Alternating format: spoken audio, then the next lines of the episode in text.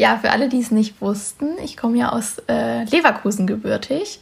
Also für mich ist das jetzt noch nichts Neues. Ja, Sophia, du wusstest das natürlich schon. Aber wusstest du auch, dass Leverkusen auch Farbenstadt genannt wird? Nee. Ja, weil nämlich Karl Leverkus, der die erste Fabrik zur Herstellung von Ultramarin, dem Farbstoff, äh, gegründet hat. Und aus der Firma hat sich dann sozusagen die Stadt Leverkusen etabliert. Und dann irgendwann hat halt Bayer diese Firma gekauft. Heißt, die Farbenfabrik war der Grundstein für den riesigen Chemiekonzern. Ach, wie cool, aber davon habe ich irgendwie noch nie gehört. Aber vielleicht habt ihr ja schon mal davon gehört. Ja, und damit herzlich willkommen zu unserer neuen Folge mit dem Thema Farben. In unserem Podcast Stimmt die Chemie sprechen wir immer über spannende Themen aus dem Alltag und dem Labor.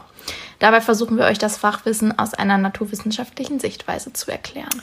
Erst einmal die Frage vorweg. Woher kommen überhaupt die verschiedenen Farben, die man sieht? Ja, der wichtigste Faktor dabei ist das Licht, und zwar genauer gesagt weißes Licht.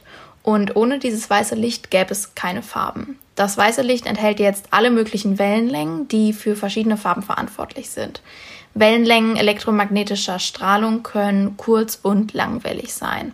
Die langwellige Strahlung ist dabei energieärmer und wäre dann rot. Und die kurzwellige Strahlung ist energiereicher, also blau. Wenn jetzt ein Gegenstand in einer bestimmten Farbe erscheint, liegt das daran, dass dieser Gegenstand einen gewissen Anteil des weißen Lichts aufnimmt. Das nennt man dann Absorption und den Rest halt reflektiert. Und den reflektierten Anteil des Lichts sieht man dann. Also das bedeutet jetzt, ein Gegenstand, der alle Wellenlängen außer grün absorbiert, erscheint uns grün. Das ist ja zum Beispiel bei Pflanzen so, die nehmen das Licht durch ihr Chlorophyll auf und betreiben damit dann Photosynthese. Nur das grüne Licht braucht das Blatt nicht und wirft es zurück. Deshalb sind Pflanzen grün. Und wieso werden die Blätter im Herbst dann rot? Also über die Wintermonate legen die Pflanzen eine Wachstumspause ein, wobei das Chlorophyll dann langsam abgebaut wird. Und dadurch verfärben sich dann die Blätter zunächst und fallen dann aus. Ja, bei weißen Gegenständen ist das halt jetzt so, dass nicht einzelne, sondern halt alle Wellenlängen reflektiert werden. Deshalb ist weiß auch eigentlich keine Farbe, sondern einfach nur eine Mischung sämtlicher Wellenlängen des sichtbaren Spektrums. Schwarz ist physikalisch gesehen auch keine Farbe, sondern einfach die Abwesenheit von Farbe, wobei halt das Licht komplett vom Gegenstand aufgenommen wird. Bei durchsichtigen Gegenständen ist es so, dass dieser das Licht komplett durchlässt, also weder absorbiert noch reflektiert. Das nennt man dann Transmission. Das sichtbare Spektrum ist übrigens im Wellenlängenbereich zwischen 380 und 750 Nanometer. Okay, Toni, versetzen wir uns mal kurz wieder in die Schulzeit zurück. Yes. Äh, du befindest dich gerade im Kunstunterricht und sollst jetzt deinem Lehrer beantworten, was die drei Grundfarben sind.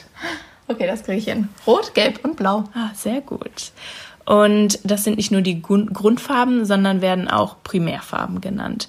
Und aus diesen drei Farben lassen sich jetzt nach der Drei-Farben-Theorie alle möglichen anderen Farben mischen, die sogenannten Sekundärfarben. Von einem Gegenstand können ja jetzt auch mehrere Wellenlängen reflektiert werden. Zum Beispiel, wenn Gelb und Blau reflektiert werden, erscheint der Gegenstand grün, also die Komplementärfarbe zu Rot. Hast du eine Idee, wo man das Konzept der Komplementärfarben jetzt noch verwenden kann?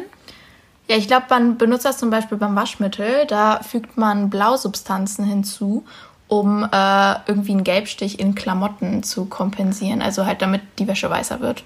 Ja, das ist auch ein gutes Beispiel. Ich habe aber auch noch ein spannendes Beispiel. Und zwar ist das das Konzept im Krankenhaus bei Operationen. Die OP-Kleidung ist ja eigentlich immer grün und wenn die Ärzte teilweise Stunden das blutige Innere vom Patienten sehen und dann hochschauen, würde der sogenannte Nachbildeffekt eintreten. Den hat wahrscheinlich jeder von uns schon mal erlebt.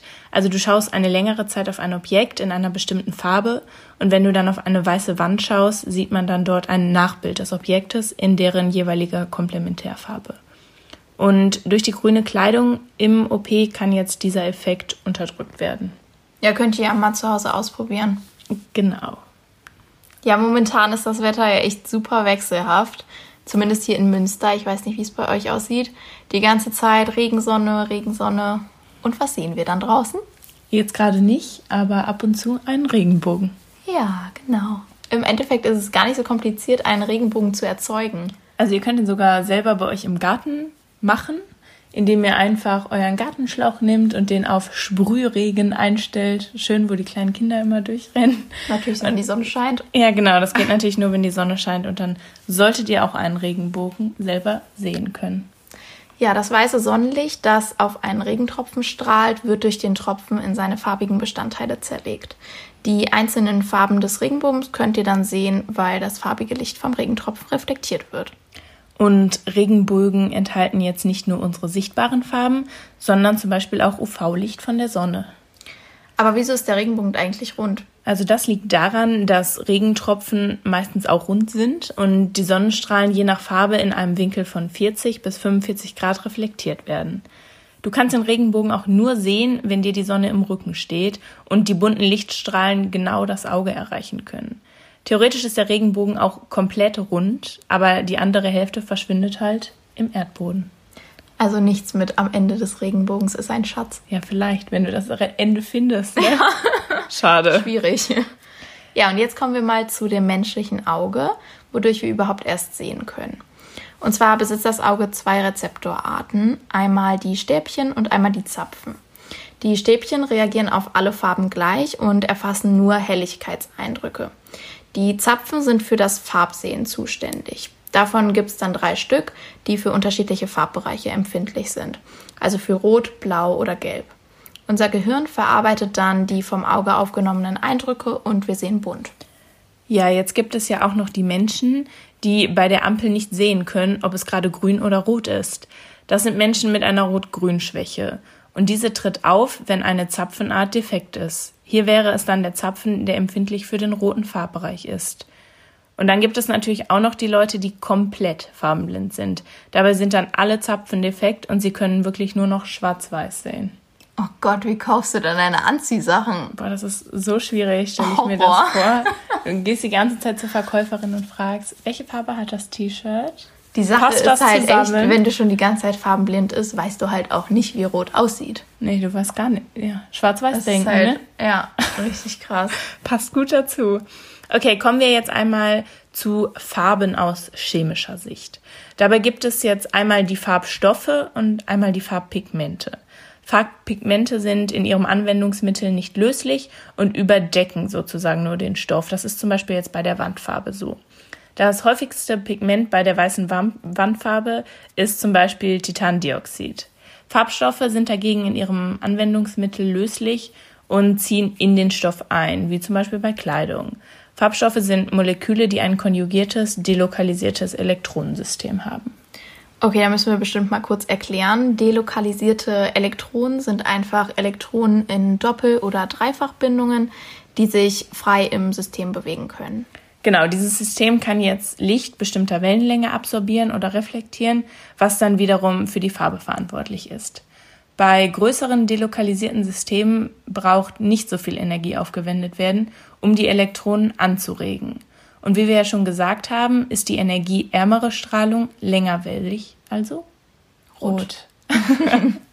ja, also insgesamt kann der Mensch ungefähr 20 Millionen Farben unterscheiden. Aber wie sieht es eigentlich bei Tieren aus? Also ich weiß auf jeden Fall, dass bei Hunden, dass die nur schwarz-weiß sehen können. Aber ich kann mir schon vorstellen, dass andere Tiere auch mehr Farben sehen, oder?